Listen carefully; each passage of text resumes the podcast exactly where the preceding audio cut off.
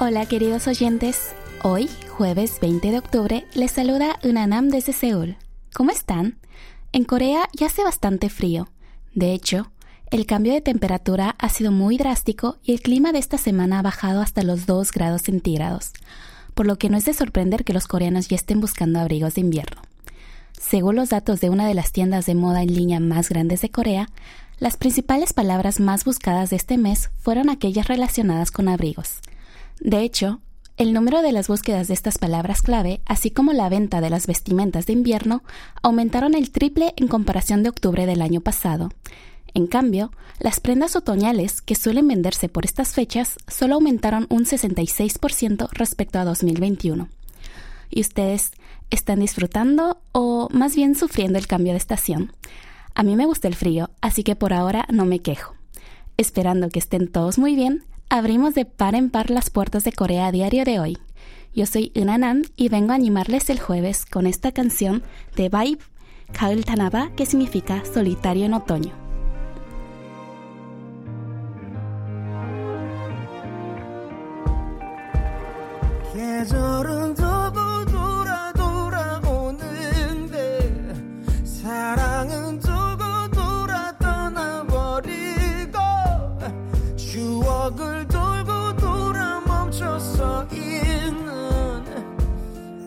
다시 그 계절이 왔나 봐나 가을 타나 봐 네가 그리워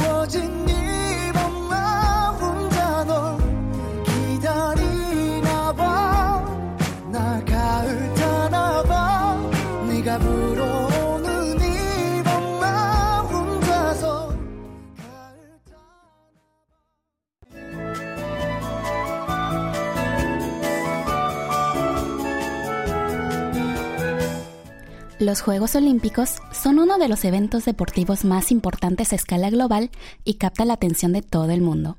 Corea fue sede de estos Juegos, tanto de los de verano, que tuvieron lugar en el 1988 en Seúl, como los de invierno en Pyeongchang en el 2018. Y ahora, este país asiático quiere albergar nuevamente otros Juegos Olímpicos de verano. Según una encuesta realizada el mes pasado entre mil adultos de 18 a 69 años de Seúl sobre su opinión de volver a albergar unos Juegos Olímpicos, un 72,8% se mostró a favor de organizar unos Juegos Olímpicos de verano. Al ser preguntados sobre las ventajas de albergar este evento, como principales factores positivos destacaron la reactivación del turismo extranjero, la mejora de las infraestructuras deportivas y el aumento del valor de marca de la ciudad de Seúl por este orden. En tanto, como factores en contra, destacaron la pérdida económica causada por el déficit masivo, la preocupación por el destino de los estadios una vez termine el evento y el congestionamiento del tráfico. Las preocupaciones económicas son totalmente comprensibles, pues el costo de organizar este evento lo cubre en gran parte la sede y en promedio ronda los miles de millones de dólares. Por ejemplo, según Statista, una empresa de datos y estudios de mercado, los Juegos Olímpicos de Tokio 2021 costaron 28 mil millones de dólares. Si entramos en detalle y dividimos por sectores, el coste de inversión de instalaciones como los estadios y la Villa Olímpica fue del 43%, mientras que los costos operativos como mano de obra, logística y coordinación de las competiciones consumieron el otro 57%. Los datos reflejan que el coste de las instalaciones es la principal causa del déficit. Según fuentes de la ciudad metropolitana de Seúl, la ciudad está en condiciones de minimizar la inversión en instalaciones, pues podría aprovechar las ya construidas en Seúl y el área metropolitana que ya se usaron para los Juegos Olímpicos de 1988, que por cierto están lo suficientemente bien cuidadas como para recibir el visto bueno del Comité Olímpico Internacional. Además, también valoran utilizar instalaciones universitarias y privadas, elementos que podrían reducir en gran medida la inversión en instalaciones. Che Kyung-ju, director de la Oficina de Turismo y Deportes del Gobierno Metropolitano, afirma que Seúl ya albergó con éxito los Juegos Olímpicos de 1988 y posee mostrada capacidad para gestionar el patrimonio olímpico. Por eso, se espera que este evento vuelva a brindar a Corea la oportunidad de dar otro salto y revitalizar la economía de Seúl. Hasta la fecha, los seis países que albergaron los Juegos Olímpicos de verano en dos ocasiones, en promedio acogieron los segundos en 50 años, por lo que Corea estima que 2036 sería un buen momento para volver a organizar los Juegos Olímpicos 46 años después de los primeros.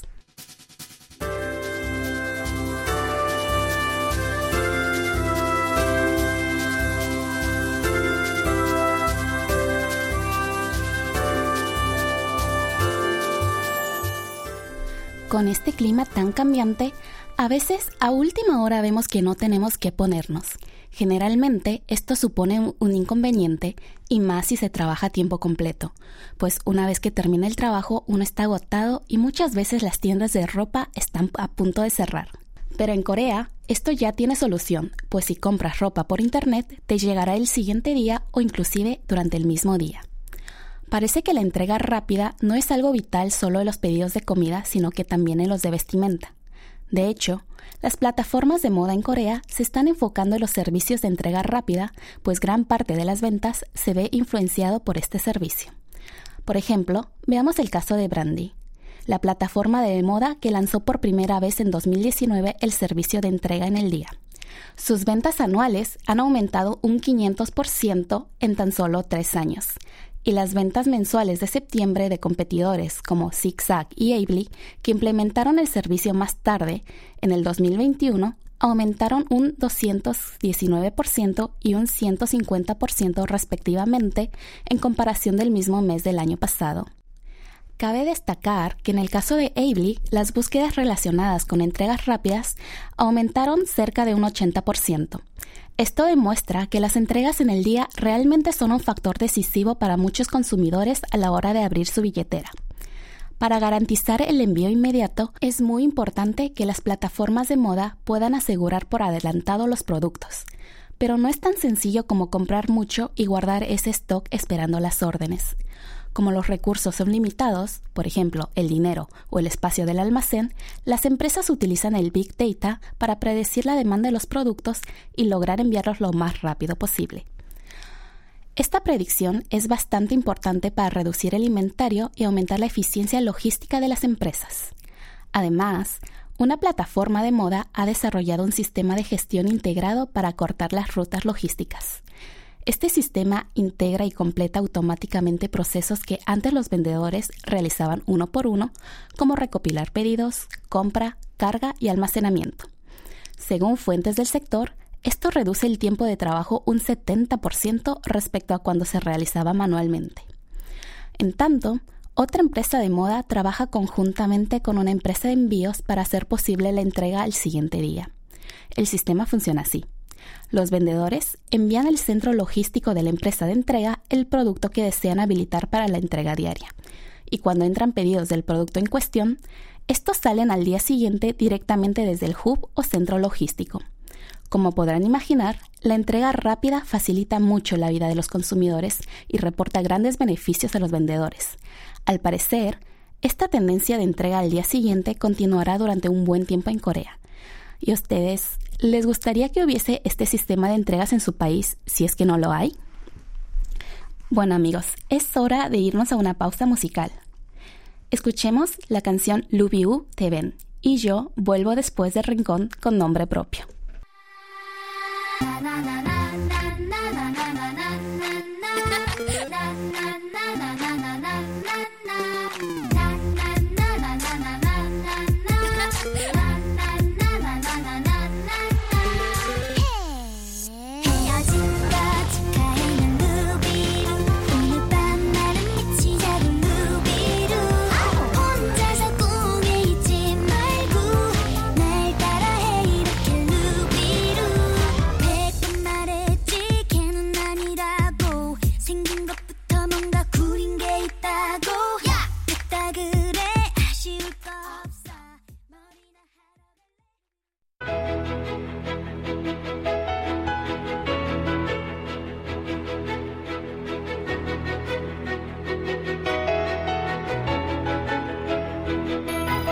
Con nombre propio.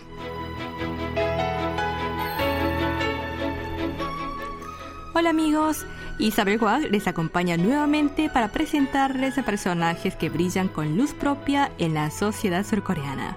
Hoy, en Con Nombre Propio, hablamos del recientemente fallecido legislador y profesor Kim Dong-gil.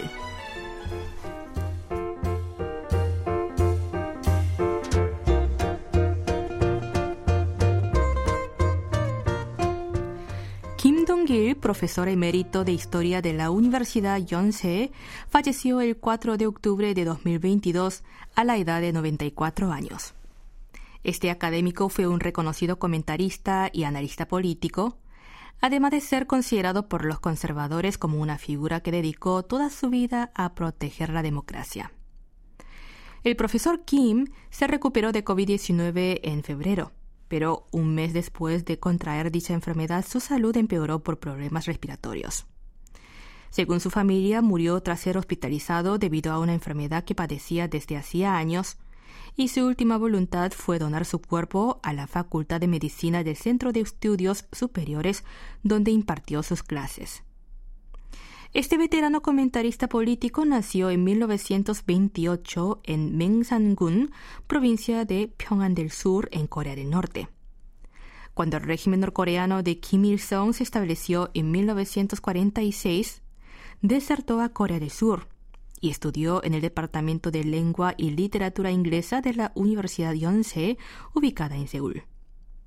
Posteriormente viajó a Estados Unidos donde estudió historia en la Universidad de Evansville y luego se doctoró en filosofía por la Universidad de Boston. A su regreso a Corea del Sur se dedicó a enseñar historia en la Universidad de Yonsei por su postura crítica ante la dictadura militar de los años 70 y los 80, fue despedido y reintegrado a su puesto de trabajo por dicha institución académica en varias ocasiones. De hecho, participó activamente en diversos movimientos políticos y sociales, así como en la lucha por la democratización.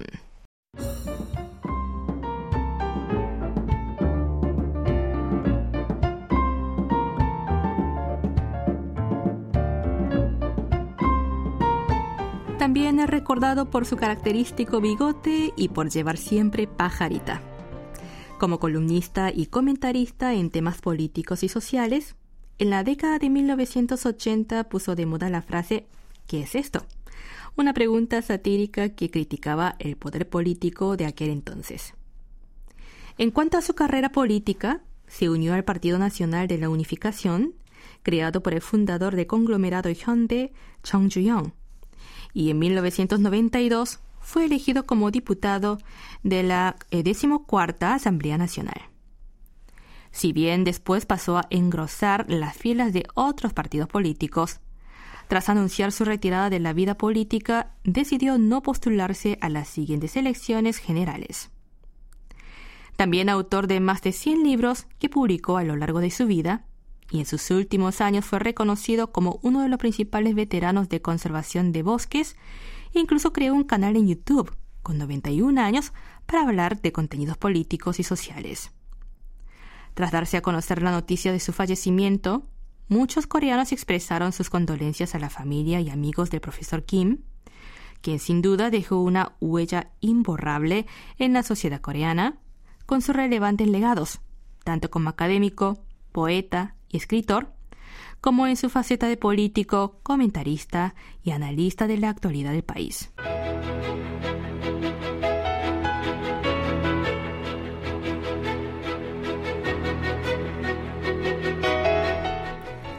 Hasta aquí escucharon con nombre propio.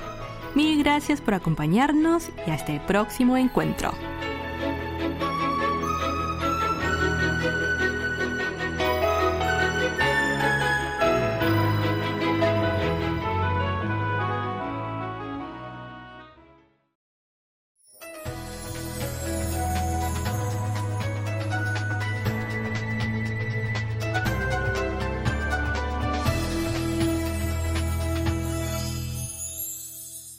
KBS World Radio.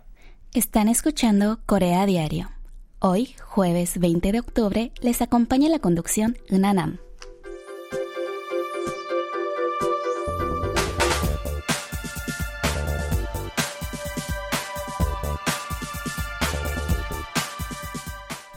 Ante la subida general de precios, en Corea existe tendencia a comprar los llamados productos rentables, es decir, comprar productos en gran volumen a precios más económicos. La compra de estos productos va en aumento principalmente por la desaceleración económica. Esto se observa especialmente en los productos de primera necesidad. Por ejemplo, según Remake Price, plataforma de comercio en línea, del 27 de agosto al 25 de septiembre, las transacciones de productos básicos en gran volumen aumentaron 2,2 veces con respecto al mismo periodo del año anterior. Los principales productos que vieron aumentos en compras de gran volumen fueron pasta de dientes de un 378%, jabón un 69%, detergentes un 78% y pañuelos de papel que subieron un 63%. También aumentó la venta de paquetes familiares de alimentos procesados, en especial aquellos que se pueden almacenar por mucho tiempo, como el café, que aumentó un 215%, y los snacks, que aumentaron un 31%. Tradicionalmente, las personas no solían comprar productos alimenticios en cantidades masivas, pues la frescura es crucial al consumir estos productos. Pero, según Market Corley, empresa que vende comestibles en Internet, entre julio y septiembre de este año, la venta de los productos en gran cantidad aumentó casi el quíntuple que durante los mismos meses del año anterior. Como era de esperar, los productos donde más se notó este cambio fueron productos congelados y de preparación rápida. Pero también aumentó la venta de paquetes de tamaño familiar de aquellos artículos con corta fecha de caducidad como lácteos o verduras que aumentaron casi el doble. Las tiendas de conveniencia no se quedan atrás en esta tendencia. Anteriormente, los principales clientes de este tipo de comercios eran aquellos que vivían solos y acudían a las tiendas de conveniencia, pues ellos preferían comprar productos en poco volumen aunque tuvieran que pagar más. Pero con la recesión económica esto ha cambiado y las tiendas de conveniencia, con el objetivo de atraer a un mayor número de consumidores, venden paquetes de diversos productos en gran volumen. Según confirmó una de las principales cadenas de tiendas de conveniencia, las ventas de paquetes en gran cantidad de productos de primera necesidad aumentaron un 41% en comparación con el año pasado. Ian Hee, profesora de Ciencias del Consumidor de la Universidad de INA, explica este fenómeno como un gesto de consumo razonable para reducir los gastos de consumo de forma moderada frente a la contracción económica.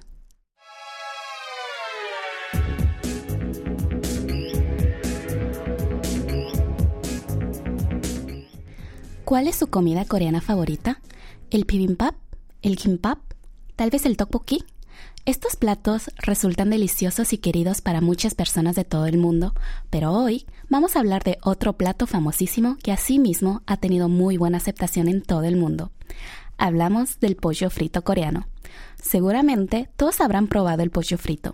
Es un clásico y se puede encontrar en todo el mundo. Pero entonces, Mm, ¿Qué tiene de especial el pollo frito coreano para captar el paladar de tantas personas de diferentes países? Así es, este plato coreano no solo es muy apreciado en Corea y en el sudeste asiático, sino que también ha tenido muy buena recepción en Oriente Medio, en Europa y hasta en Estados Unidos, su país de origen. En el 2022, BBQ, empresa de pollo frito coreano, cumple 16 años de su ingreso al mercado estadounidense y sus ventas del año pasado alcanzaron 73 millones de dólares, más del doble de las de 2020, que registraron unos 33 millones de dólares.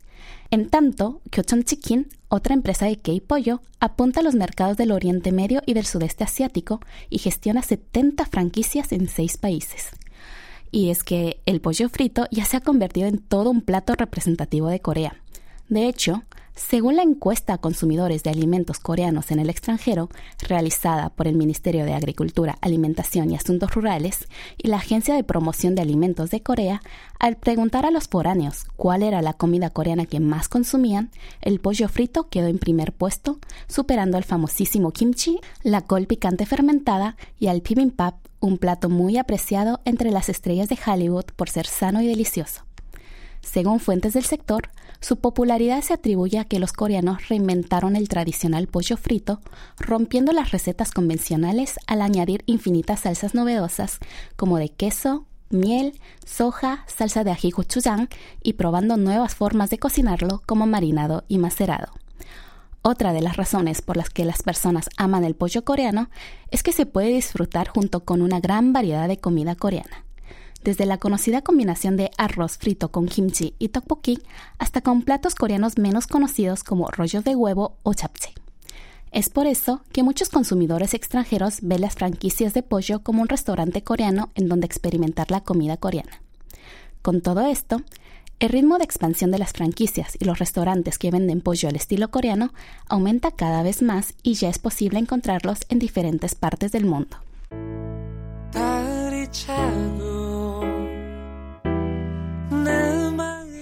así, finalizamos la edición de Corea Diario del jueves 20 de octubre. Me despido de ustedes con una de mis canciones favoritas. El grupo Tegon Hamja, que significa papa caliente, nos canta Declaración. Bueno, yo les deseo un feliz día y nos vemos.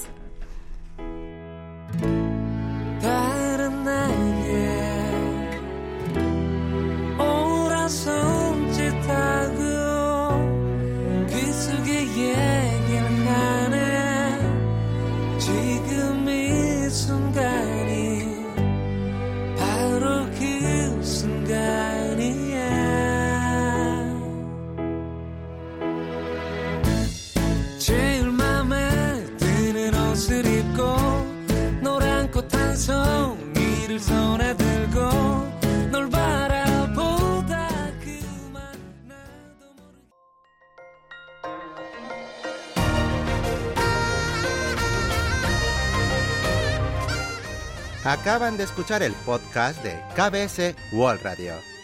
Hay muchos más contenidos en wall.kbs.co.kr barra Spanish. Gracias por seguir en sintonía. KBS World Radio